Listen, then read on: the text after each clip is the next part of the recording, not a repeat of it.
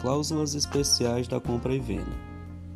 Bem, iniciamos com a retrovenda, que constitui um pacto inserido no contrato de compra e venda pelo qual o vendedor se reserva o direito de reaver o imóvel que está sendo alienado, dentro de certo prazo, restituindo o preço e reembolsando todas as despesas feitas pelo comprador no período de resgate, desde que previamente ajustadas.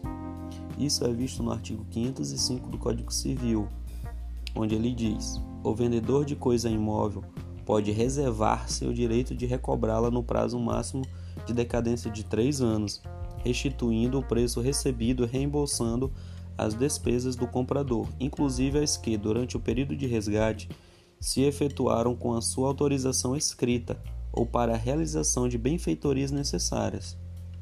Tais despesas incluem as benfeitorias necessárias, como dito, conforme citado no texto legal. Esta cláusula tem natureza jurídica acessória à compra e venda e é caracterizada como condição resolutiva expressa, tendo como consequência o desfazimento da venda.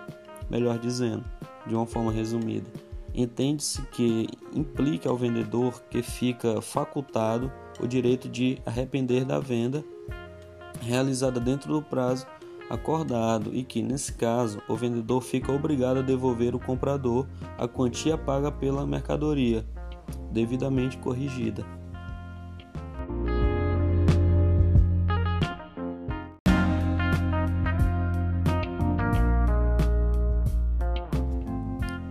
Direito contratual de preferência. Bem, como o nome já diz, diverge um pouco da retrovenda, ou seja, alguém tem uma preferência. Outra característica dessa cláusula é que a coisa a ser vendida pode ser móvel ou imóvel. Segundo o artigo 503 do Código Civil, a preempção, preferência, impõe ao comprador a obrigação de oferecer ao vendedor a coisa que aquele vai vender ou dar em pagamento, para que este use o seu direito de prelação na compra, tanto por tanto.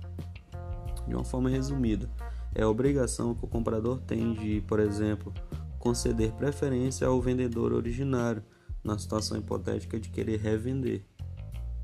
Quanto ao prazo máximo da cláusula, será de dois anos para imóveis e 180 dias para móveis.